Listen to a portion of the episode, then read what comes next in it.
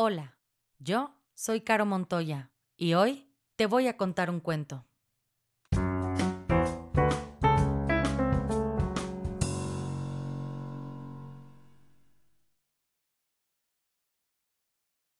El cuento de hoy se llama Cuentos al revés, escrito por Gianni Rodari, ilustraciones de Nicoleta Costa. Y dice así.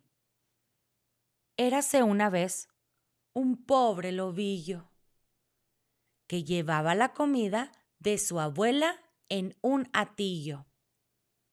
Y en medio del bosque, entre sombras y hojas, tropezó con la terrible caperucita roja, armada de un fusil, cual ladronzuela vil.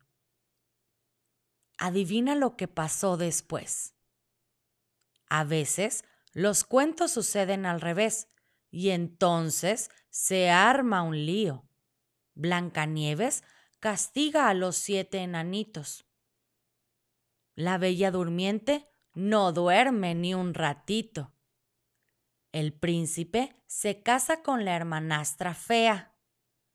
La madrastra está contenta y la pobre Cenicienta se queda en casa sola cuidando la cacerola y colorín colorado, este cuento se ha acabado. Y si no eres feliz, has fracasado como lombriz.